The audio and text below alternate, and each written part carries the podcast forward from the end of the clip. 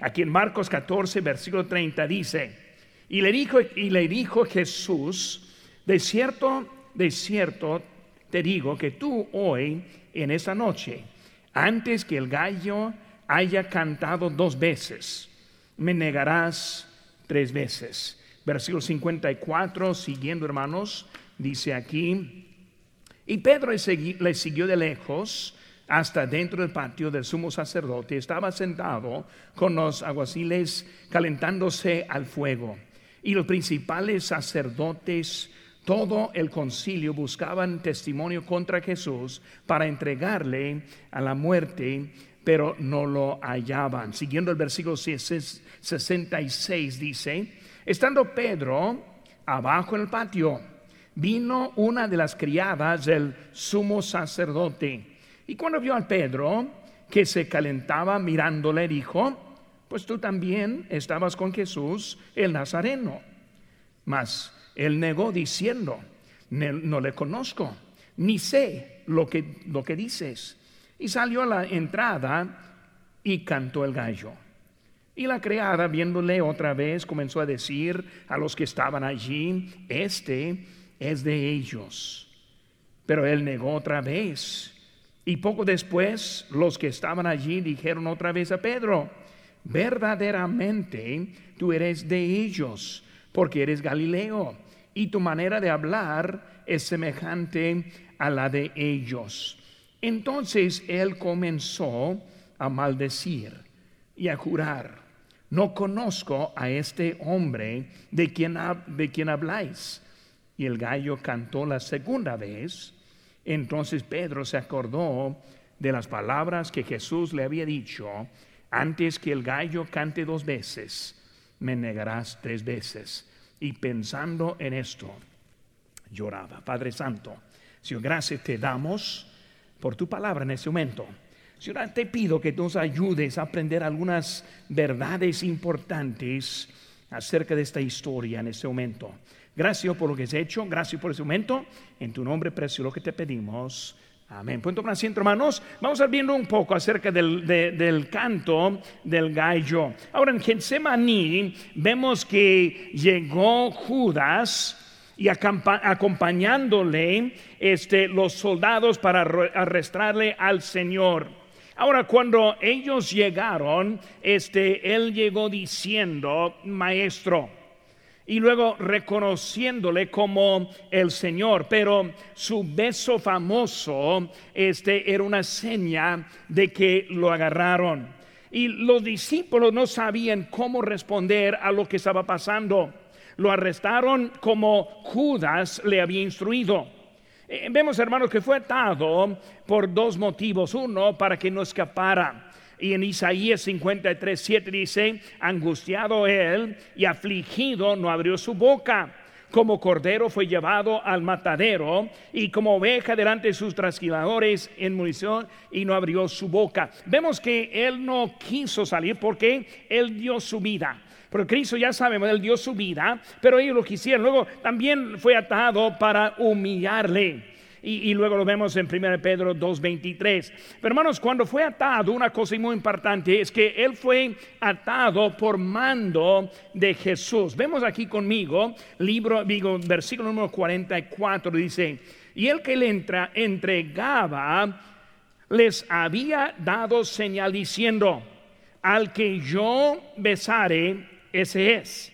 Prendedle y llevadle con seguridad. Ahora vemos que no solo, Judas no solo le entregaba al Señor, sino también hasta que dio instrucciones a los soldados. O sea, él más bien estuvo este, encargado de la situación. Pero Judas poco más que simplemente entregando al Señor, él estuvo haciendo la orden. Ahora Pedro y los otros este, le siguieron, pero también de lejos. Y luego el otro discípulo, este, cuando llegaron allí, conoció al portero y luego entra, ellos entraron al juicio.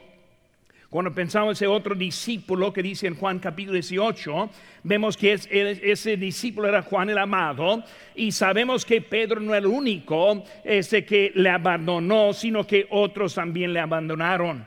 Cuando Pedro estuvo allí, le fue preguntado por la muchacha que si era un seguidor. Vemos los pasos que vemos. Él dijo que no lo soy. En Lucas, él dijo no lo conozco. En Mateo 26 vemos que no sé lo que dices. Por eso vez que está llegando, él está negando. Ahora, después de negar, vemos que este, e, e, este, e, que la segunda vez vemos ahora que él cantó este, el gallo. La tercera vez llegando y luego segunda vez hablando en Mateo 26, lo vemos lo mismo. Y luego este, acusándole delante de eso y luego él hizo ahí. Los pasos eran que él dijo, no conozco al hombre, no conozco a este hombre de quien habláis él dijo, no sé lo que dices. Y lo, se dice, negó Pedro otra vez. Ahora, este, vamos a ver este, precisamente de ese gallo y cómo fue instrumento por Señor. Por eso vemos ahora nuestras notas y quiero que sigan ahora. Número uno, Pedro no se conoció a sí mismo como el Señor lo conoció. Por eso, hermano, primera cosa que vemos, Pedro no se conoció a sí mismo, ese como el Señor lo conoció. Y hermanos, este, el Señor ya sabe en la Biblia como dice que hasta que los cabellos son numerados. Dios nos conoce más que nosotros nos conocemos a nosotros mismos. Pedro creía que era superior a los demás. Muy importante que vemos aquí en eso. Él usa la palabra aquí en versículo 27, aunque todos. ¿Qué frase? Aunque todos, no, no aunque algunos, sino aunque todos. O sea, él está diciendo que todos son los menos. Y luego este sigue, sigue diciendo, diciendo yo no. Por eso estamos demostrado, demostrando una actitud en como que él fue superior a los demás. Ahora, Pedro fue un líder eh, es escogido por el Señor. Cuando Jesús resucitó a la hija de Jairo, eran tres presentes y uno fue Pedro. Cuando fueron a la transfiguración, eran tres presentes y uno fue Pedro. Ese cuando fueron más adentro en Getsemaní para orar, eran tres presentes, uno de ellos era Pedro. Por eso verdaderamente vemos que Pedro fue uno escogido por Dios y él fue un líder de los apóstoles en el libro de Hechos. Vemos que esa posición le llevó a una superioridad en su pensamiento.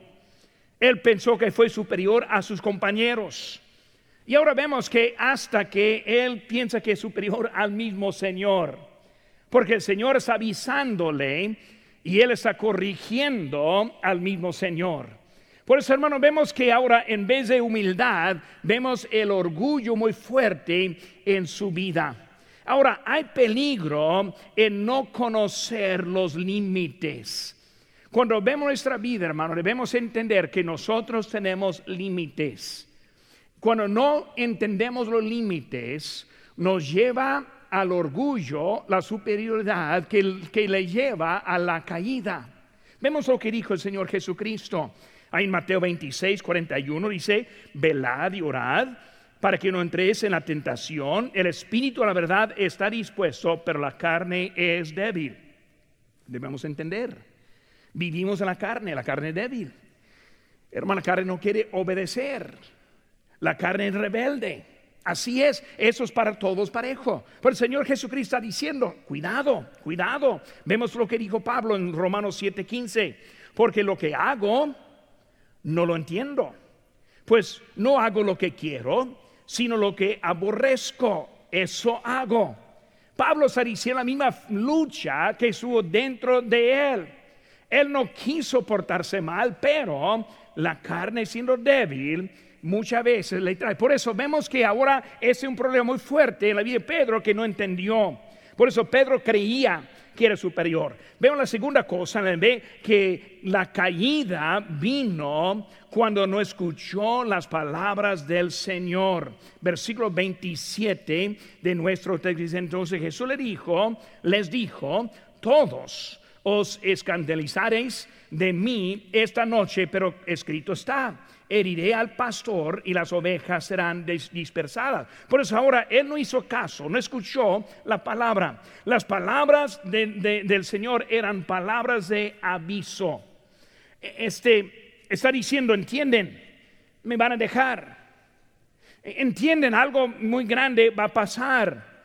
Esas eran palabras de profecía. Él dijo, porque escrito está.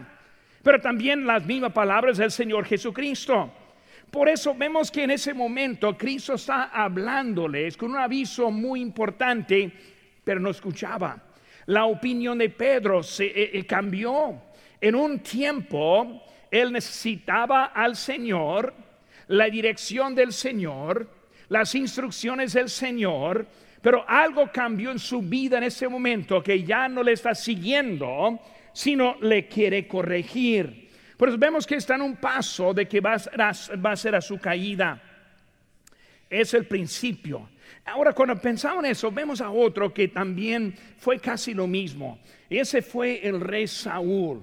El rey Saúl fue uno también establecido por Dios, primero por el pueblo que lo quería, pero dice en 1 Samuel 15, 17, Samuel hablando dijo y dijo Samuel, aunque eras pequeño en tus propios ojos, no has sido hecho jefe de la tribu de Israel, y Jehová te ha ungido por rey sobre Israel.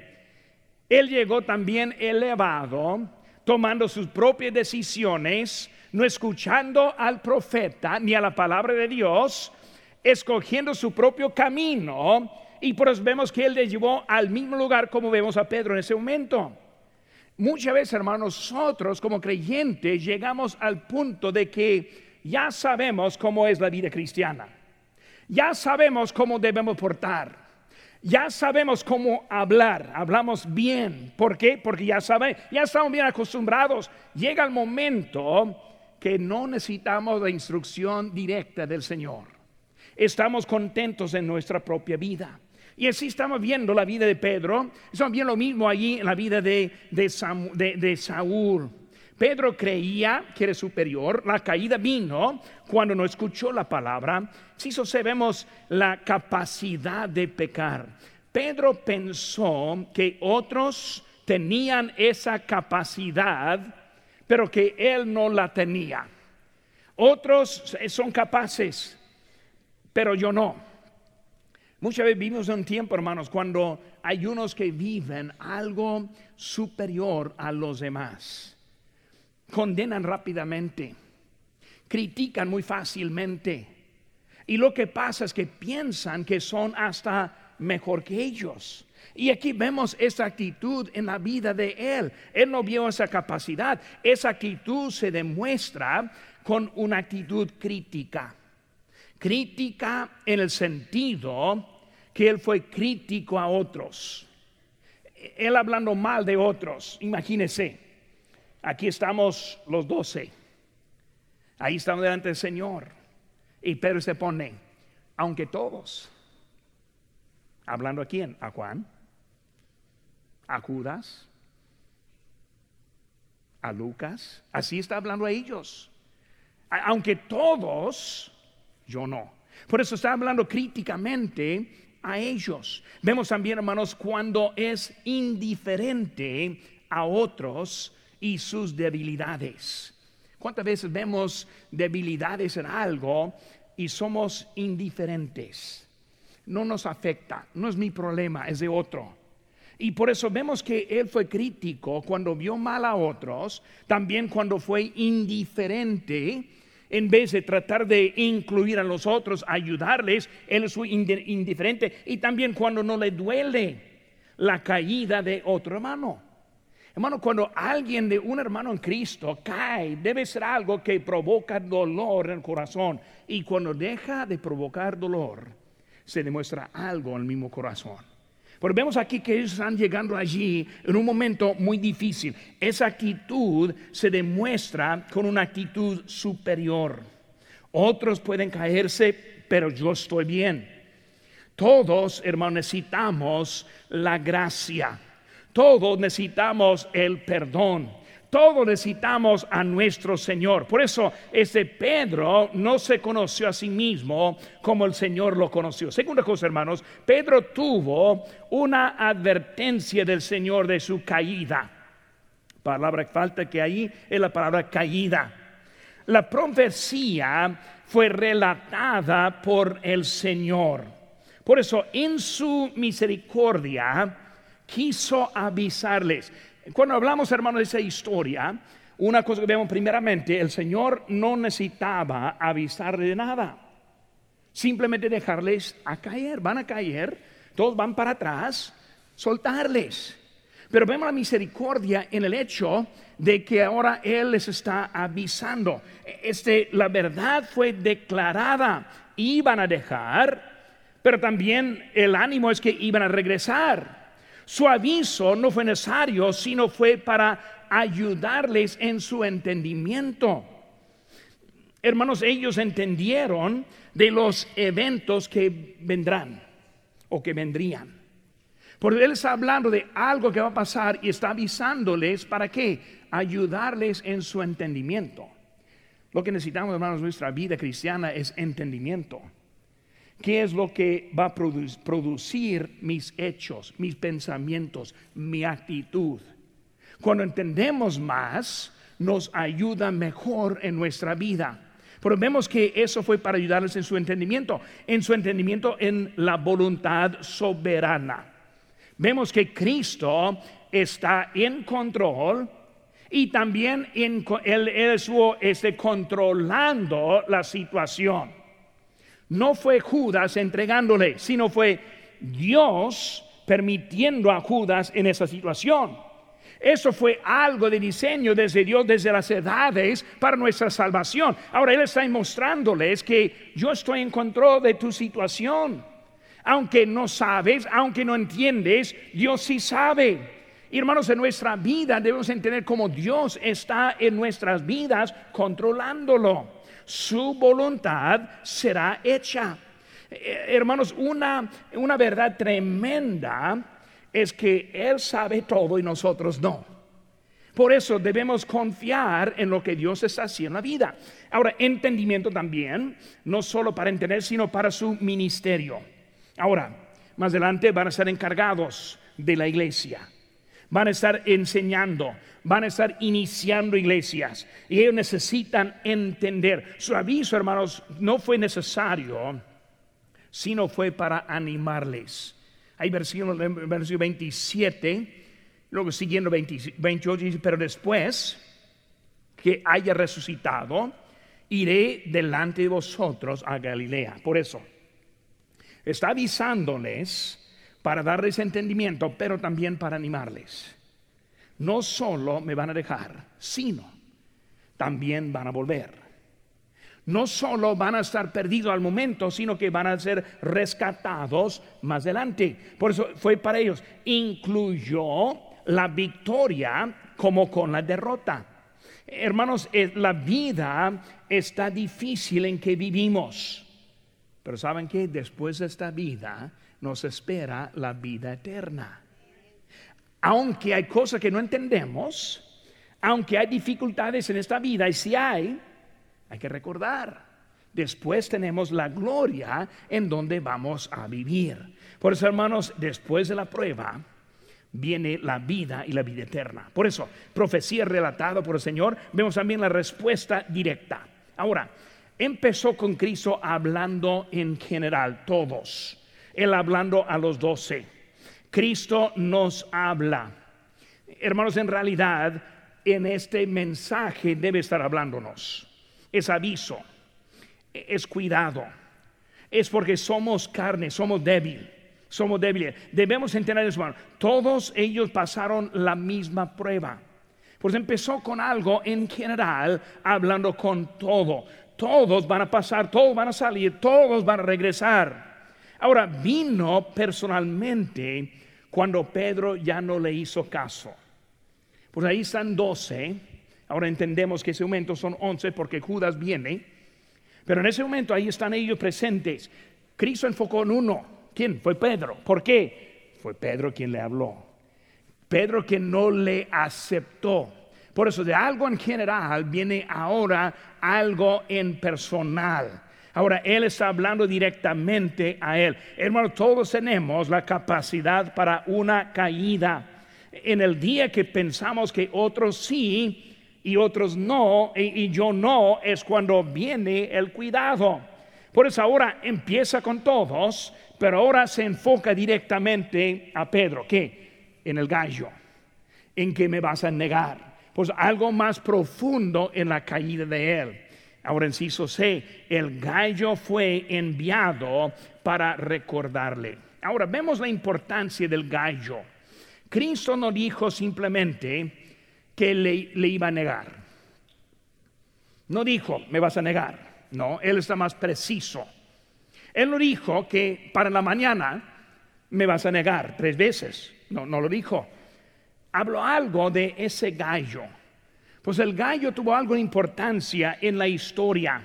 Fue usado para recordarle. Vemos unas cositas interesantes. No hizo caso la primera vez que cantó. Él negando, primera vez cantó el gallo. No puso atención ahí. La segunda vez puso la atención. Dios estuvo tratando de agarrar la atención de él y enseñarle la necesidad de dependencia a Cristo. Pedro, no puedes sin mí. Pedro, si no haces caso, no va a hacer nada para mí. Por el lado está usando ese gallo para ayudarle a recordar. Dios nos recuerda de lo que Él nos dice. Algo para recordarnos en nuestra vida. Primera cosa, hermanos, Pedro no se conoció a sí mismo como el Señor lo conoció. Pedro tuvo advertencia del Señor de su caída. Número tres, hermanos, el pecado de Pedro le llevó a la consecuencia. Vamos a ver cómo le llevó a la consecuencia.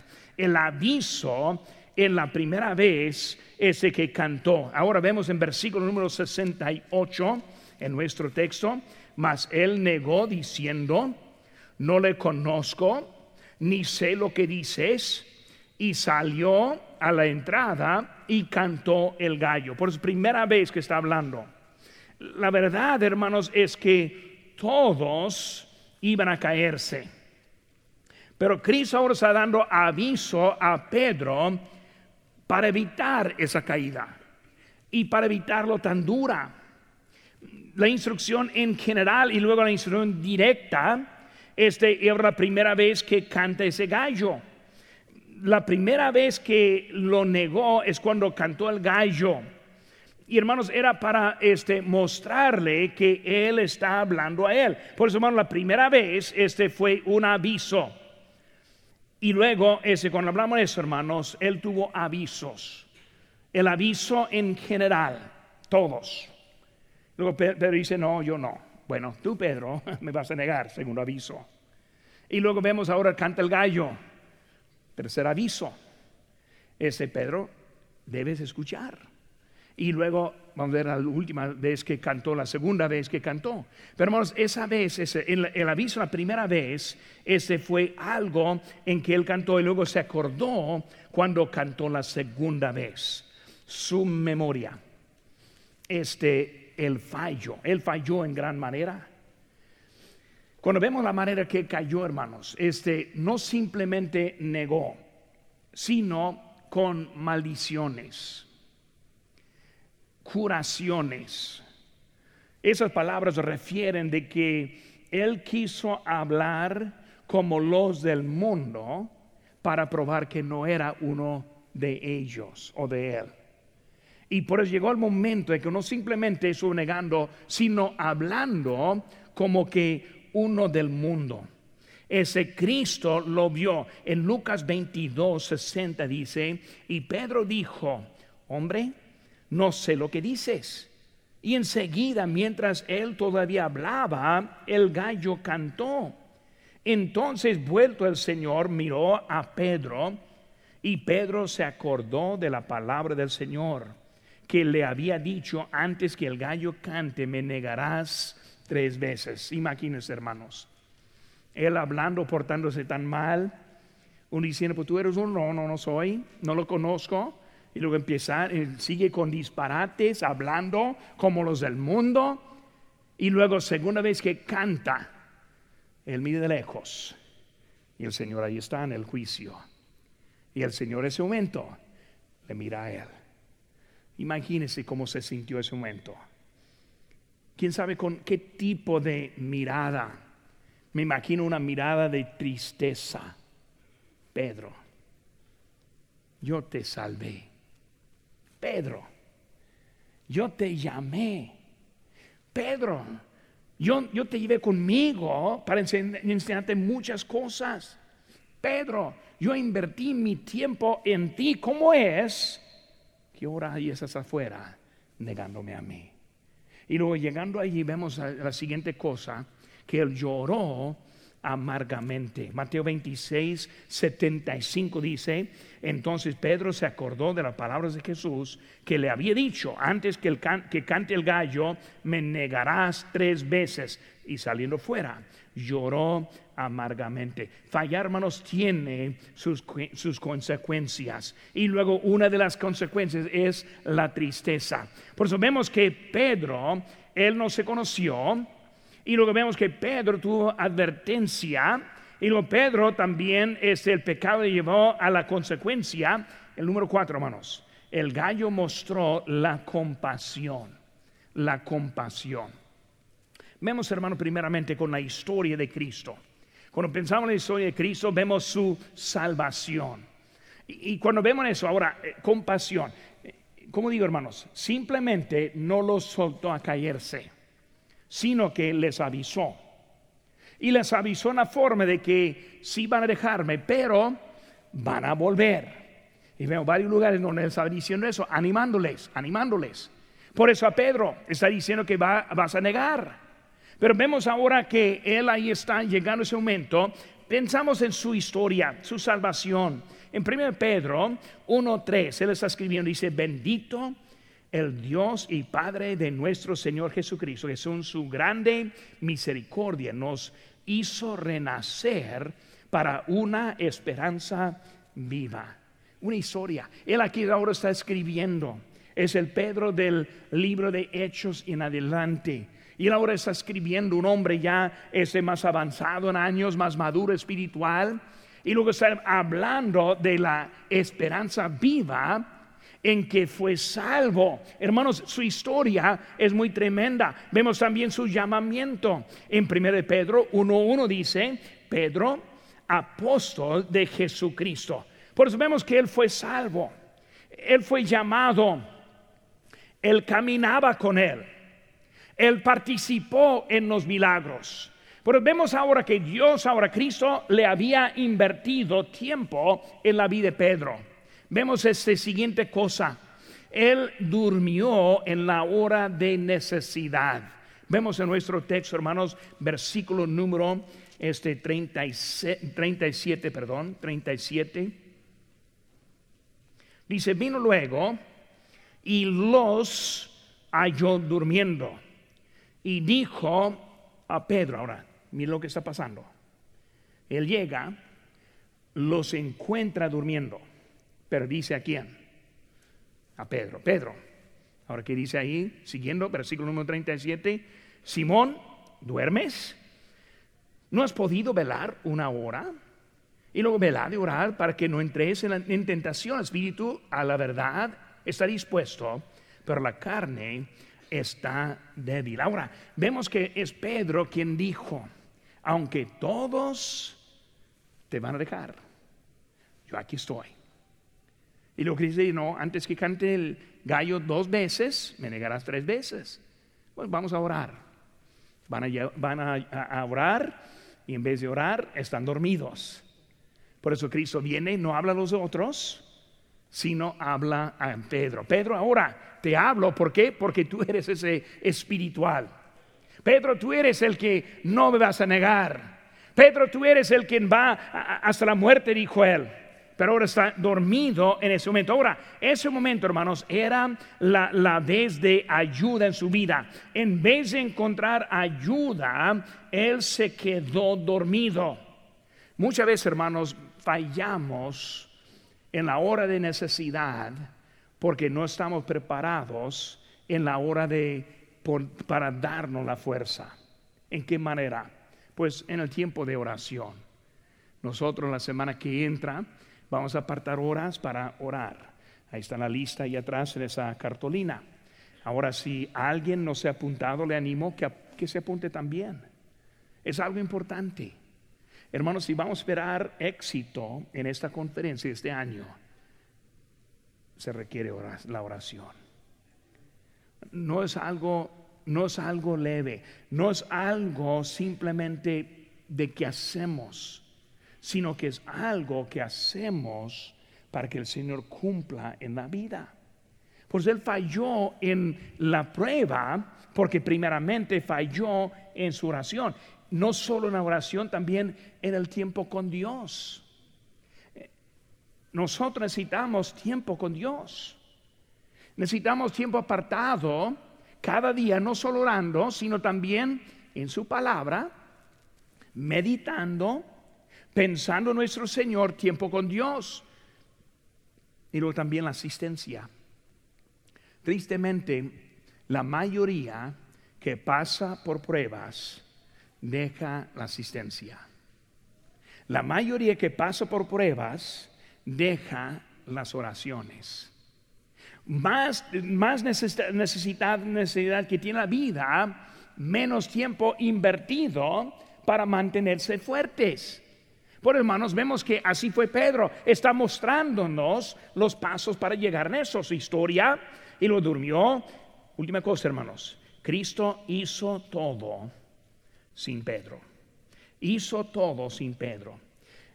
Pedro aprendió que Cristo no lo necesitaba, sino que Él lo necesitaba a Cristo. Por eso, llegando un momento, Cristo está solo, sufriendo, fue a la cruz, Pedro, ahí estás afuera, negándole, hablando como un mundano, saliendo a llorar. ¿Por qué? Porque no estuviese preparado en esa hora. Y luego llegamos que Cristo ahora, Él solo va. Ahora, ¿qué aprendió este, este Pedro? El Señor no me necesita. Bueno, la verdad es que Dios está bien sin nosotros. Nosotros no estamos bien sin Dios. Dios, Él no va a entristecerse porque uno de nosotros nos vamos. Nosotros somos los que vamos a sufrir. Por eso Pedro aprendió, Señor, no es tú que necesitas a mí, sino soy yo quien necesito a ti. Y por eso vemos que ahora entró algo diferente en la vida de Pedro. Ahora, después de esto, cuando volvió el Señor, cuando le buscaba, Ahora cuando están reunidos, vemos que ahora Pedro sale muy diferente en su vida. Por eso aprendió algo en eso, pero él aprendió que también vemos, hermanos, que el gallo fue por el momento y no para siempre. Porque cuando pasó por esa prueba y luego el gallo cantó, entró en algo muy difícil en su vida, fue culpa de él, 100%, no fue Dios haciéndolo, sino que simplemente Cristo revelándolo. Pues ahora de todo de Pedro, pero la cosa es que no fue su fin. Por hermanos, aunque hay pruebas en la vida, aunque hay dificultades, aunque hay caídas, hermanos, mientras que Dios nos da vida, nos da oportunidad en la vida. Por eso, este con, aprender, Dios no está terminado con nosotros. Pedro, lo que hiciste está mal. No es el fin. Por eso, él aprendió, Cristo no lo necesitaba, él aprendió que no fue para siempre y luego después él encontró su lugar de servicio. Pues vemos que antes, en realidad, Pedro no estuvo en un servicio para Dios, simplemente le siguió, simplemente le ayudó. Pero vemos después de este evento, es cuando Dios le usa entrando al libro de Hechos y luego todo lo que Dios hizo con él, vemos que ahora está listo para ser usado por el Señor. Por eso, con todo eso de pasado, de la crítica, de la mala mirada, de la manera de vivir, de hablando así de eso, por fin llegó y aprendió cómo debe portarse en la vida. Que nuestro ánimo, aprender cómo vivir en esta vida. El Señor quiere usarnos, pero necesitamos despertarnos a lo que Dios quiere hacer en nuestras vidas. Depender de Él, confiar en Él, ser este confiable en nuestra vida con nuestro Señor.